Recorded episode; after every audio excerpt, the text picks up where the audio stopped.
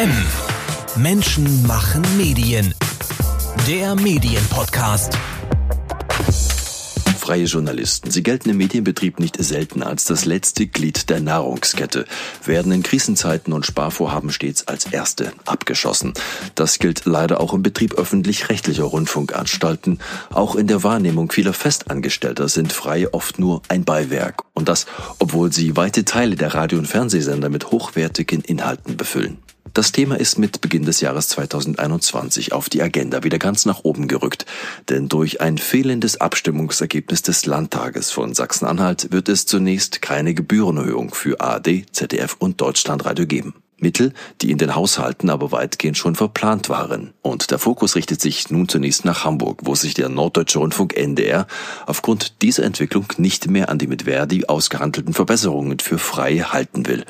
Darüber sprechen wir mit Björn Siebke, Gewerkschaftssekretär bei Verdi, betreut den NDR, wo er selbst lange Zeit als Freier tätig war. Freie und die öffentlich-rechtlichen. Unser Thema jetzt. Einen schönen guten Tag, sagt Daniel Höpfner. Eine Erhöhung des Rundfunkbeitrages, die nicht kommt, heißt auch, dass gespart werden muss. Das tut man dort, wo es am leichtesten ist. Björn Siebke in Hamburg. Haben Sie als Gewerkschaftssekretär von Verdi nicht zumindest ein wenig Verständnis für den NDR, eine zugesagte und mit Verdi ausgehandelte Erhöhung nun erstmal zurückzustellen? Naja, grundsätzlich ist es natürlich das vertragliche Recht. Also wir haben ja 2019 vereinbart, dass beide Seiten, also sowohl der NDR als auch die Gewerkschaften, die Möglichkeit haben, äh, sozusagen die letzte Stufe der Erhöhung, also äh, die, die äh, Gehalts- und Honorarerhöhung zum 1. April 2021, diese Stufe sozusagen auszusetzen bzw. zu kündigen. Das hat der NDR getan. Das ist natürlich in dem Sinne sein gutes Recht. Die Frage ist natürlich, ob das politisch klug ist. Und da sind wir wir eben doch anderer Auffassung. Der NDR beruft sich ja auf ein Sonderkündigungsrecht, das ihm ja durchaus auch zusteht. Was hat Verdi dagegen zu setzen? Naja, wir haben ja jetzt äh, glücklicherweise die Situation, dass wir jetzt ähm, neu verhandelt haben und dass wir da auch eine ganz vernünftige Lösung hinbekommen haben. Ähm, insofern ist das so ein bisschen sozusagen vergossene Milch. Trotzdem muss man natürlich grundsätzlich sagen, ähm, dieses Sonderkündigungsrecht Klar, es ist eine, ein vertragliches Recht ähm, beider Seiten, aber man muss sich natürlich überlegen, was löst das aus? Was bedeutet das? Und wenn jetzt die Rundfunkanstalten vor dem Bundesverfassungsgericht stehen und natürlich darum kämpfen, zu Recht darum kämpfen und auch mit, äh, mit sozusagen, ich sag mal, moralischer Unterstützung von Verdi darum kämpfen, ähm, dass dort äh, der volle Rundfunkbeitrag, die volle Erhöhung äh, sozusagen äh, vom höchsten deutschen Gericht festgestellt wird und ähm, das dann auch äh, durchgesetzt wird ähm, dann muss man sich natürlich fragen, ist es jetzt schlau, sozusagen ähm, äh, erstmal die Kosten zu senken? Denn das Bundesverfassungsgericht wird natürlich fragen, welche Kosten hattet ihr denn? Und wenn die Kosten plötzlich niedriger ausfallen, ist natürlich die Gefahr immer da, dass das Gericht dann sagt, ja gut, äh, wer sozusagen äh, keine Kosten hatte, der kann auch keine Kosten geltend machen. Also äh, lange Rede, kurzer Sinn, es ist äh, gefährlich. Wir hoffen natürlich trotzdem, dass es sich am Ende nicht auswirkt, denn, das muss man ja auch mal so sagen, fast alle anderen Anstalten in Deutschland, äh, vom Bayerischen Rundfunk über den SWR, äh, über das ZDF äh, und so weiter, auch der MDR, der Mitteldeutsche Rundfunk, alle haben gesagt, ähm, wir wollen dieses Sonderkündigungsrecht nicht ziehen, obwohl wir vielleicht das Recht dazu hätten, eben gerade weil wir die Sorge haben, das Bundesverfassungsgericht wird am Ende sagen, äh, gut, wer keine Kosten hat, der bekommt auch keine Kosten erstattet sozusagen. Wie sehen denn die Details aus? Worauf haben Sie sich mit dem NDR geeinigt?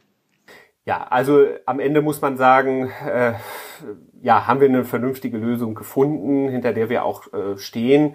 Ähm, das heißt zwar tatsächlich, dass diese letzte Erhöhungsstufe nun zur Hälfte nur kommt. Das hatte sozusagen ähm, der NDR-Intendant Joachim Knut äh, den Gewerkschaften gegenüber ja, angeboten, hat aber natürlich auch gleichzeitig angedroht, dass er eben dieses Sonderkündigungsrecht ziehen würde, was er dann auch getan hat.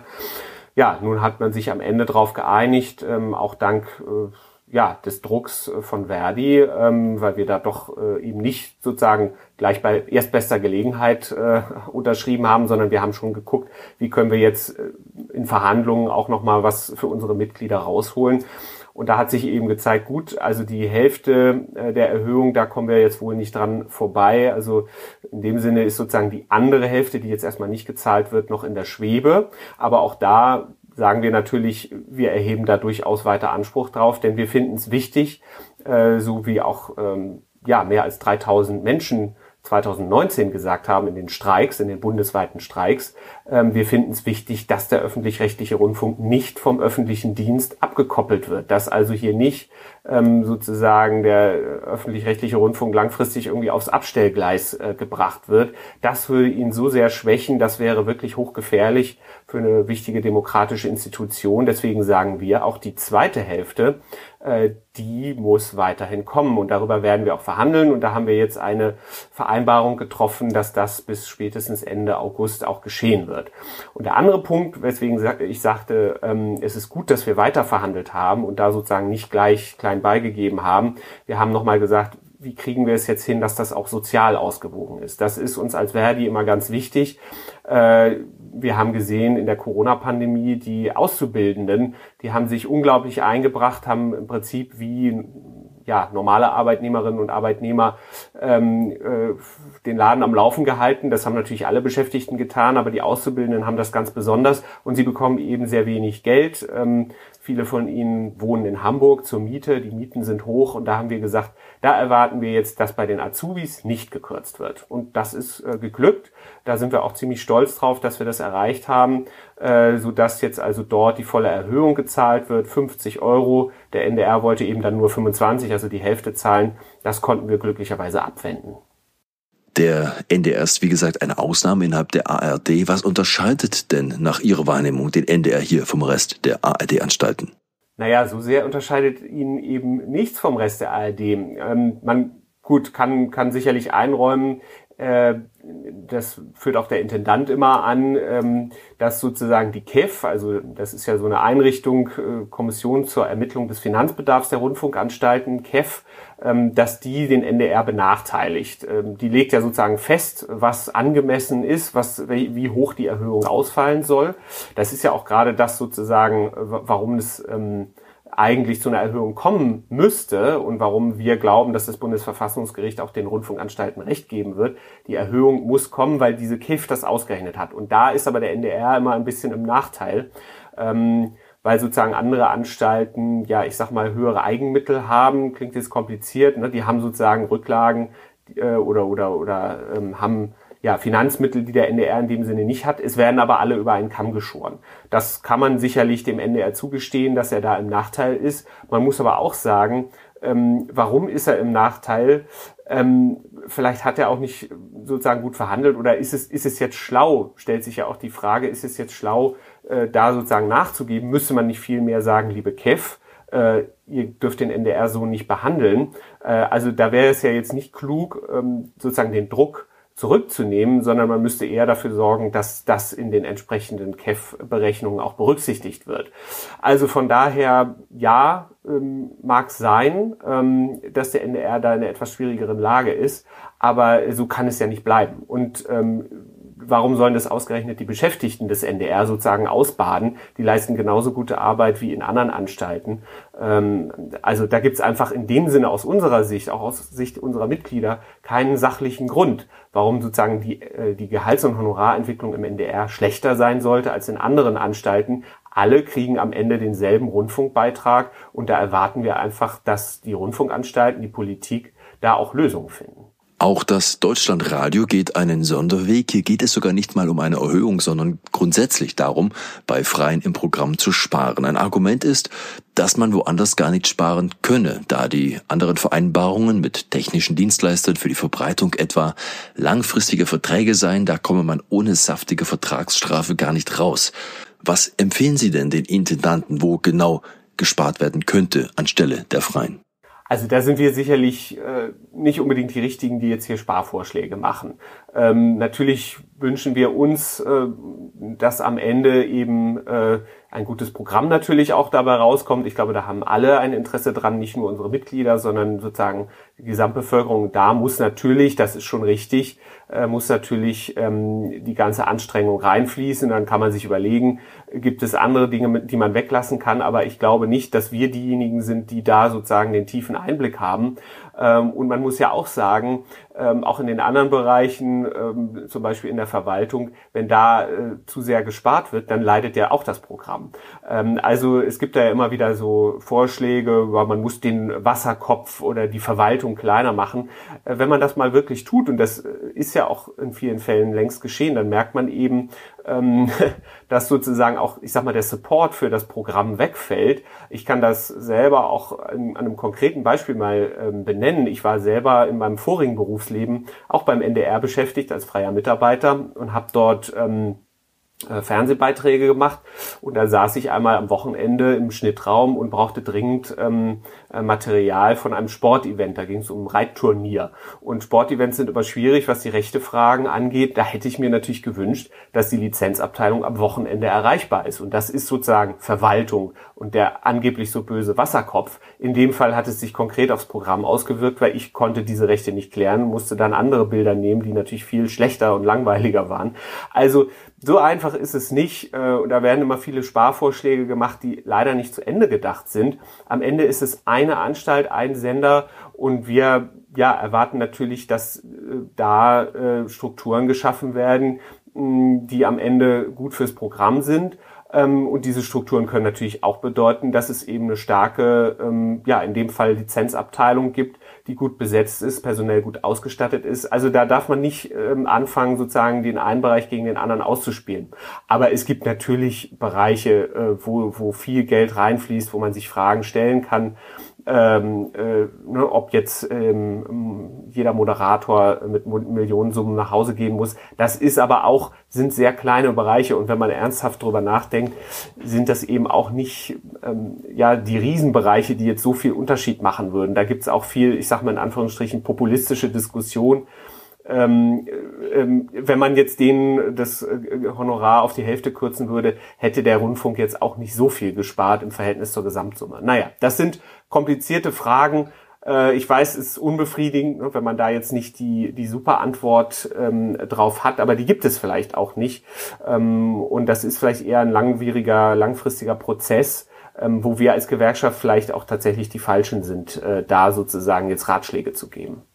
Nun gibt es da ja durchaus, äh, Björn Siebke, ganz konkrete Vorschläge. Erst vor wenigen Tagen nannte der Ex-NDR-Chefreporter Christoph Lüttgert die Intendantengehälter der ARD als viel zu hoch. Demnach wäre eine Absenkung ein Zitat Zeichen der Solidarität an alle Kollegen, von denen gerade erhebliche Sparanstrengungen verlangt werden. Zitat Ende. Lüttgert im Magazin Der Wirtschaftsjournalist. Der NDR-Intendant übrigens steht da an dritter Stelle innerhalb der ARD. Trauen Sie sich denn da an dieses Thema bei Ihren Gesprächen mit der NDR-Führung ran, wenn Sie über Sparmaßnahmen sprechen? Also äh, wir sind äh, da natürlich in dem Sinne nicht abgeneigt. Der Intendant des NDR verdient mehr als die Bundeskanzlerin. Da kann man sich natürlich fragen, äh, ist das überhaupt sinnvoll? Muss das so sein? Ähm, auf der anderen Seite, da gilt sozusagen dasselbe Prinzip. Wenn jetzt der Intendant äh, nur die Hälfte bekäme, äh, wäre das äh, Finanzproblem langfristig nicht gelöst, äh, weil das im, im Gesamtgefüge äh, sozusagen nur einen sehr kleinen Teil ausmacht, ja, auch wenn es für den Intendanten natürlich viel Geld ist. Aber ähm, am Ende des Tages sind wir da sozusagen, sind uns da auch ein bisschen die Hände gebunden, leider, äh, denn wir schließen keine Tarifverträge darüber. Tarifverträge schließen wir natürlich nur über den Bereich, der sozusagen ähm, die allgemeinen äh, Beschäftigten angeht. Es gibt noch den außertariflichen Bereich, also das sind äh, knapp 50 Personen im NDR, die außertariflich beschäftigt werden. Ähm, das sagt ja der Name schon, darüber schließen wir keine Tarifverträge. Und zu diesen außertariflich Beschäftigten gehört auch der Intendant. Also am Ende des Tages ist das Aufgabe des Verwaltungsrates, also sozusagen äh, eines der Aufsichtsgremien des NDR, wo auch, ich sag mal, gesellschaftlich relevante Gruppen drin sitzen, die natürlich da ähm, ja, vielleicht aufgefordert sind, tatsächlich mal kritische Fragen zu stellen. Aber das ist sozusagen nichts, was wir in Tarifverhandlungen tun, sondern das muss dann der Verwaltungsrat tun. Und ähm, das kann natürlich auch die Allgemeinheit tun und das tut sie auch bereits. Die Quelle dieser ausbleibenden Erhöhungen ist ja, wenn wir mal einen Schritt zurückgehen, im Landtag von Sachsen-Anhalt zu finden. Dort wurde nach einem Hickhack um die Gebührenerhöhung, die die Sender schon eingeplant hatten, nicht mehr darüber entschieden. Inwiefern konnte Verdi dort in Magdeburg versuchen, Einfluss zu nehmen? Also wir haben natürlich uns mit offenen Briefen ähm, und äh, ja, mit allem, was wir sozusagen an, an äh, Überzeugungskraft haben, haben wir uns natürlich dahinter geklemmt, ähm, haben versucht, da ja in dem Sinne unsere guten Argumente wirken zu lassen. Ähm, das ging also hinauf bis zum DGB-Vorsitzenden und Verdi-Vorsitzenden äh, die sich da äh, mit den Argumenten eingebracht haben in offenen Briefen. Das Problem war nur am Ende, äh, man hatte den Eindruck, dass eben manche Leute da Argumenten überhaupt gar nicht zugänglich waren. Und ähm, dann sind einem in letzter Konsequenz die Hände gebunden. Wir können, äh, können den Abgeordneten nicht vorschreiben, wie sie sich zu verhalten haben. Ähm, äh, wollen wir auch gar nicht, ähm, sondern wir können dann nur sagen, das ist eine fatale politische Fehlentscheidung, ähm, die äh, ja etwas aufs Spiel setzt, was sich seit vielen Jahrzehnten bewährt hat und gerade in in einer äh, Situation wie jetzt zum Beispiel der Pandemie unheimlich wichtig ist. Wir brauchen ähm, kritische Fragen, wir brauchen demokratisch verfasste Rundfunkanstalten, die ähm, äh, ja, den, äh, den Regierenden auch auf die Finger schauen, die das aber nicht in populistischer Weise tun, sondern die, äh, ich sag mal, auch die Ressourcen haben, äh, den Dingen nachzugehen, die wirklich, die, die Fakten zu recherchieren. Äh, das alles ist so wertvoll und dass das in Magdeburg einfach aufs Spiel gesetzt wurde, ähm, das ist schon fatal und ähm, äh, ja, wenn dann sozusagen noch ins Spiel kommt, dass ja hier auch die AfD ähm, einen maßgeblichen Einfluss ausgeübt hat, dass im Prinzip ja manche Teile der CDU in Sachsen-Anhalt äh, damit geliebäugelt haben, mit denen zusammenzuarbeiten. Ähm, das äh, lässt einen schon wirklich grübeln und, und daran zweifeln, dass diese Leute dort, ähm, ich sag mal, ähm, äh, ja, politische, ähm, politischen Sachverstand haben. Das wirkt auch am Ende ein bisschen ich sag mal, politisch naiv, denn natürlich ist klar, dass das als Boomerang zurück zur CDU kommt. Gewinnen tut am Ende dabei nur die AfD und verlieren tut im Prinzip die gesamte Gesellschaft, äh, die eben auf einen starken öffentlich-rechtlichen Rundfunk angewiesen ist. Das ist schon wirklich eine Misere, ähm, da kann man einfach nur mit dem Kopf schütteln. Heißt das aber nicht, wir führen diese Debatte jetzt eigentlich, weil sich die AfD in Sachsen-Anhalt mit ihrer Medienpolitik, nämlich dem öffentlich-rechtlichen ans Leder zu gehen, mit einer kleinen Pause im Magdeburger Landtag nun ihre Vorstellungen von einem geschwächten öffentlich-rechtlichen Rundfunk durchgesetzt hat und das bundesweit? Naja, also ob sie sich in letzter Konsequenz äh, durchsetzen wird, das wage ich mal stark zu bezweifeln, denn äh, die ständige Rechtsprechung des Bundesverfassungsgerichts ist ja eindeutig. Es gibt eine Bestands- und Entwicklungsgarantie für den öffentlich-rechtlichen Rundfunk. Äh, das heißt im Prinzip, das oberste deutsche Gericht, das Bundesverfassungsgericht, ist da sozusagen der Garant und äh, wird, äh, solange sich nichts fundamental ändert, immer dafür einsetzen, äh, dass der öffentlich-rechtliche Rundfunk eben Bestand hat, also weiterarbeiten kann und sogar diese Entwicklungsgarantie hat, also äh, quasi sich auch weiterentwickeln kann. Die Medienwelt ist im, im krassen Umbruch und äh, da muss auch der öffentlich-rechtliche Rundfunk Schritt halten können. Das alles, das garantiert das Bundesverfassungsgericht und sagt sogar, das ist quasi, das hat Verfassungsrang, äh, das ist uns so wichtig, äh, dass wir, ähm, äh, dass wir das sozusagen immer schützen werden. Also ähm, da ähm, bin ich erstmal relativ gelassen, würde sagen, äh, die AfD hat viel Schaden angerichtet, aber sie wird sich in letzter Konsequenz nicht durchsetzen können. Und das beruhigt natürlich auch erstmal. Trotzdem kann man sich darauf nicht ausruhen und man muss, glaube ich, immer wieder dafür streiten, ähm, dass wir eben diesen öffentlich-rechtlichen Rundfunk brauchen. Andere Länder beneiden uns darum. Ähm, äh, nehmen wir das Beispiel USA, wo im Prinzip fast ausschließlich kommerzieller Rundfunk gemacht wird, wo wir eine extreme Polarisierung haben, wo die Gesellschaft ähm, fast nicht mehr in der Lage ist, äh, sozusagen diesen diesen äh, gesamtgesellschaftlichen Dialog zu führen, wo, wo die Gesellschaft sich spaltet in äh, ja sozusagen Subgruppen äh, die dann äh, in, in bestimmten Medienblasen ähm, sich aufhalten, in Echokammern. Ähm, natürlich haben wir das in Ansätzen auch in Deutschland das Phänomen, aber der öffentlich-rechtliche Rundfunk ist, glaube ich, gerade etwas, was da ganz klar gegensteuert und das müssen wir unbedingt ich sag mal, koste es, was es wolle, erhalten und immer schützen. Und äh, ja, da bin ich, wie gesagt, froh, dass das Bundesverfassungsgericht da sicherlich ähm, äh, ja klüger ist als andere. Sparen zuerst bei den Freien. Das ist so alt, wie es Freie in der Wirtschaft gibt. Und dass Freie auch innerhalb der öffentlich-rechtlich nicht immer fair behandelt werden, das wissen inzwischen auch nicht nur die Freien. Auch hier sind auffällig viele Klagen immer wieder aus den Häusern des NDR zu hören. Welche Möglichkeiten sieht Verdi hier, die Lage der Freien denn grundsätzlich zu verbessern?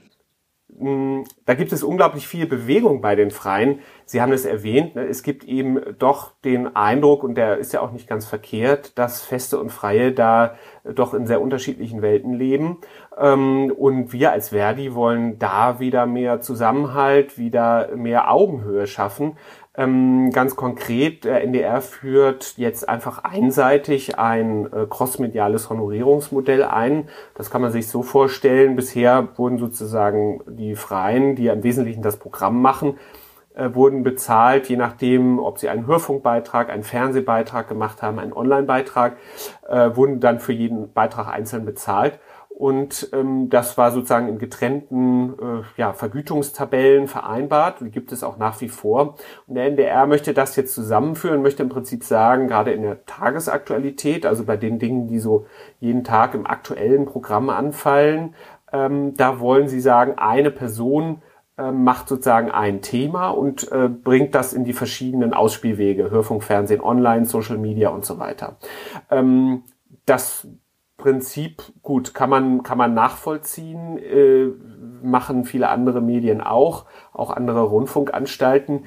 Ob es dann in jedem Einzelfall immer so sinnvoll ist und überhaupt leistbar ist, gerade in der Aktualität, wo ja auch ein enormer Zeitdruck herrscht, äh, wo man dann plötzlich statt einem Beitrag drei machen soll, Gut, das sei dahingestellt, aber das ist am Ende des Tages auch die Aufgabe des NDR, das sinnvoll zu koordinieren. Nur wir als Gewerkschaft sind natürlich dafür da, darauf zu schauen, wie entwickeln sich die Honorare in dem Bereich. Und wenn der NDR das jetzt einfach einseitig einführt, und das tut er in einigen Redaktionen bereits, ähm, dass er sozusagen da ein Honorar für alle Beiträge äh, macht, beziehungsweise den sogenannten Baukasten einführt, das heißt, nach einem bestimmten Schema, das er sich einfach in dem Sinne ja einfach selber überlegt hat ähm, äh, und sozusagen neben den Tarifverträgen so verfährt.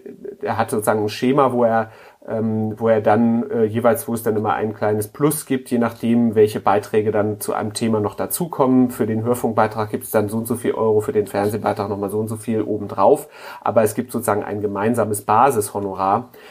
Ja, das ist ein System, ähm, was bei den Freien für sehr viel Unmut sorgt, weil es am Ende dazu führt, ja, ähm, dass ihre Arbeit letztlich entwertet wird in vielen Punkten. Ähm, einerseits diejenigen, die sich ähm, gut ja, qualifiziert und auf einen, auf einen Bereich spezialisiert haben, die leidenschaftliche Radiomenschen sind, die leidenschaftliche Fernsehmacher und Fernsehmacherinnen sind, diejenigen, die verlieren natürlich dabei, weil plötzlich alles in einen Topf gerührt wird ähm, und es gibt dann nur noch Allrounder, die alles so ein bisschen können. Das ist schon mal sehr ärgerlich äh, für diejenigen, die im Prinzip da auch viel Herzblut reingesteckt haben.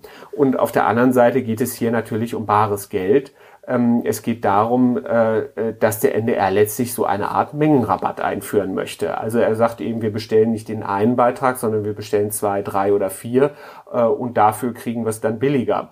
Ähm, man muss aber immer äh, bedenken, äh, die Freien, die sind so ähnlich wie Arbeitnehmer. Ähm, das sind äh, quasi ja Menschen, die eigentlich nur einen äh, Auftraggeber haben in der Regel, die davon auch abhängig sind, dass sie dort Aufträge bekommen. Und wenn jetzt plötzlich der NDR einseitig da kürzt, ähm, dann sorgt das einfach ähm, ja für viel Unmut.